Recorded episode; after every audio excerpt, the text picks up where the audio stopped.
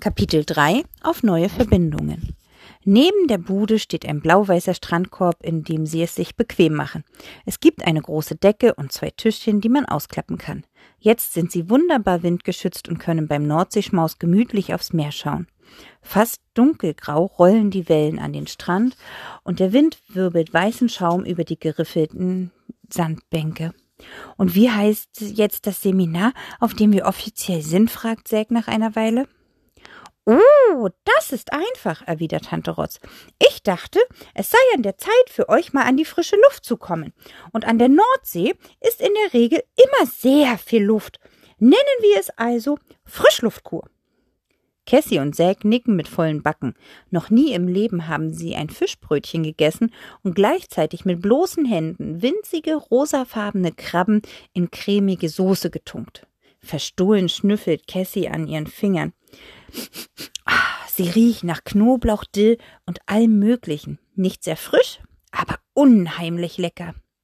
Und wenn Mama das wüsste, würde sie ganz sicher ihr Oh mein Gott, ist das widerlich Gesicht machen und leicht grün anlaufen.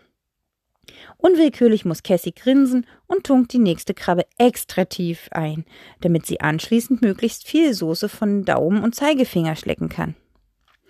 Aber, sagt Tante Rotz und lehnt sich zufrieden zurück, das ist ja noch nicht alles. Wie gesagt, gibt es in unseren Köpfen ja diese Schubladen, in die wir immer zu alles einzuordnen versuchen. Nicht wahr, Zack? rülpst Zack donnernd, statt Antwort, da die ungewohnte Malzbierkohlensäure sich nicht anders zu helfen weiß, als vor der Vermischung mit der Fischbrötchenmatsche nach draußen zu flüchten. Ups, Entschuldigung, japst Zack. Ach, winkt Tante Rotz ab, wenn man in Indien nach dem Essen nicht laut rülpst, wird man mit den Füßen zuerst an eine Palme gehängt. Tante Rotz, also, das ist wirklich nicht lustig, empört sich Monsieur Renaud. Ah, schon gut, murmelt Tante Rotz. Aber das mit dem Rülpsen stimmt wirklich. Was ich also sagen wollte, ist, dass man sich hin und wieder ansehen muss, wie groß die Welt ist und dass es mehr als unsere gewohnten, vollgekruschelten Schubladen gibt. Und am besten funktioniert das mit Blick auf die Horizontlinie. Tante Rotz streckt den Arm aus, wie um sie zu präsentieren. Seht nur, wie unendlich weit weg sie uns erscheint. Und gleichzeitig wissen wir, dass es dahinter immer noch weitergeht. Kinder, diese Dimensionen. Sowas ergreift mich. Euch nicht? Tante Rotz atmet durch. Mich auch, stimmt Cassie ohne zu zögern zu. Aber solche Gedanken darf man sich echt nicht machen, wenn man allein ist. Warum? fragen Tante Rotz und Zack gleichzeitig. Weil man sich sonst ziemlich einsam fühlen würde. Siehst du? Genau das ist der Grund, warum wir hier zusammen sind. Ich hatte Lust auf solche Gedanken, aber niemals allein. Das ist völlig richtig. Tante Rotz nickt. So, und nun haben wir unseren Horizont genug erweitert.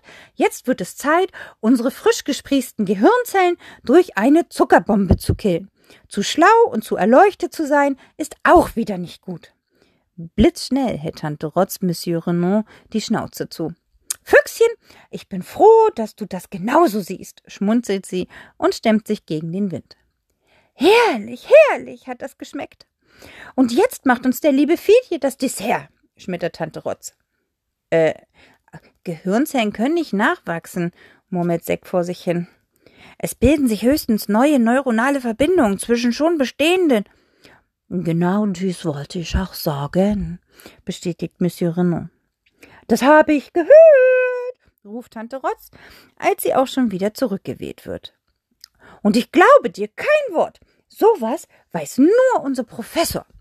Tante Rotz verteilt als erstes die Becher mit Schlagsahnehaube. Für euch Kakao, für mich Kaffee. Tante Rotz hält inne. Oh, oder dürft ihr frische Waffel mit roter Grütze und Vanilleeis nur in Schaltjahren? Sie guckt so streng, wie sie nur kann. Doch als sie bemerkt, dass Cassie und Zack tatsächlich beginnen, darüber nachzudenken, ob es für dieses Dessert wirklich eine wohllebensche Regel gibt, fängt sie zur Ablenkung einfach an zu gackern, dreht sich plockernd im Kreis und schlägt mit eingebildeten Flügeln. Netterweise erfasst der Wind ihren Umhang, der dadurch aussieht wie ein aufgeplustertes Federkleid. zerrt am Kopftuch und wirbelt den Rock auf, ganz so, als wolle er mitspielen. Oh, und was für ein verrücktes Huhn, schmunzelt Monsieur Renaud in Cassies Lachen. Und nun stoßen wir an, sagt Tante Rotz, auf neue Verbindungen. Auf neue Verbindungen, rufen die Zwillinge, und wieder senkt sich eine wunderbare Stille über die kuschelige Enge im Strandkorb, während sich das Meer immer weiter zurückzieht und seine Schätze auf dem harten Ebbesand präsentiert. Wer zuerst am Wasser ist, kommandiert Tante Rotz, als alle aufgegessen haben und sich jeder mit mindestens drei Zitronendufterfrischungstüchern die Hände gesäubert hat. Cassie und Zack springen sofort auf, doch dann bleiben sie wie auf ein geheimes Kommando stehen, weil sie oft denselben Gedanken im gleichen Moment haben, ergreifen ihre Körbchen und fassen nach Tante Rotz Händen. Gemeinsam stürmen sie dem Meer entgegen. Erster! Rufen alle drei und sehen atemlos zu, wie das Wasser perlend über ihre Gummistiefel schäumt. Und während die Zwillinge Muscheln, glattgeschliffene Glasscherben und seltsam geformtes Schwemmholz in ihren Körben sammeln, über Priele springen, vor den Wellen flüchten, Krebse beobachten und Möwen verscheuchen, pustet Tante Rotz ein ganzes Wolkenturmgebilde in die Luft. Dabei kommt ihr der Gedanke, dass die Sache mit den Schubladen vielleicht doch nicht so schlecht ist.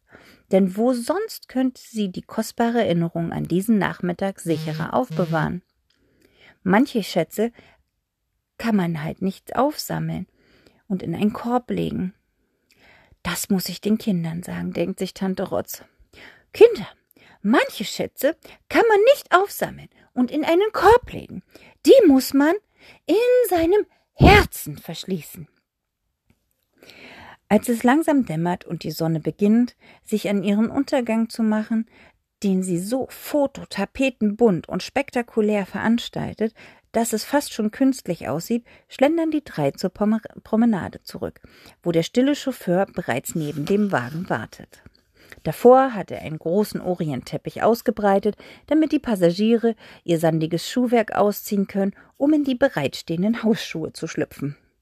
Danke, mein Bester. Ich hoffe, Sie hatten einen ebenso horizonterweiternden Tag wie wir, sagte Tante Rotz, und bevor sie entsetzt die Schuhauswahl des stillen Chauffeurs begutachtete, Oh, du liebes bisschen, murmelt sie und steigt tapfer in zwei riesige Knubbelwubbel aus rosarotem Schafsfell. Doch Zack und Cassie sind wie immer äußerst zufrieden, denn weder Zack noch seine Schwester waren je im Besitz von Hausschuhen in Bärentatzen und Kaninchenform. Auf der Heimfahrt verteilt Tante Rotz kleine Metalldöschen mit Ankern und Leuchttürmen, in denen winzige Anis-Pfefferminzpillen vor sich hin duften. Ach, damit wir dieses Durchatemgefühl von heute immer mal wieder zwischendurch genießen können, sagt sie und klopft an die Scheibe zum Fahrerraum. Mein Lieber, ich muss mich berichtigen. Die von Ihnen gewählten, ähm, Tante Rotz wackelt mit ihren Füßen. Yeti-Damenpantöffelchen wärmen meine Füße ganz vorzüglich. Haha, und sie sehen sehr super stylisch aus, fügt Cassie hinzu. Das trägt man so. Im Himalaya, prustet Zack. Doch die erste Pastille ist noch nicht mal gelutscht, als die Limousine auch schon vor der wohllebenden Villa zum Stehen kommt. Schade, murmelt Zack. Wieder zu Hause. Dafür erntet er einen schrägen Blick von seiner Schwester, doch eigentlich ist sie derselben Meinung. Irgendwie fühlt es sich tatsächlich schade, unrichtig zugleich an, wieder hier zu sein.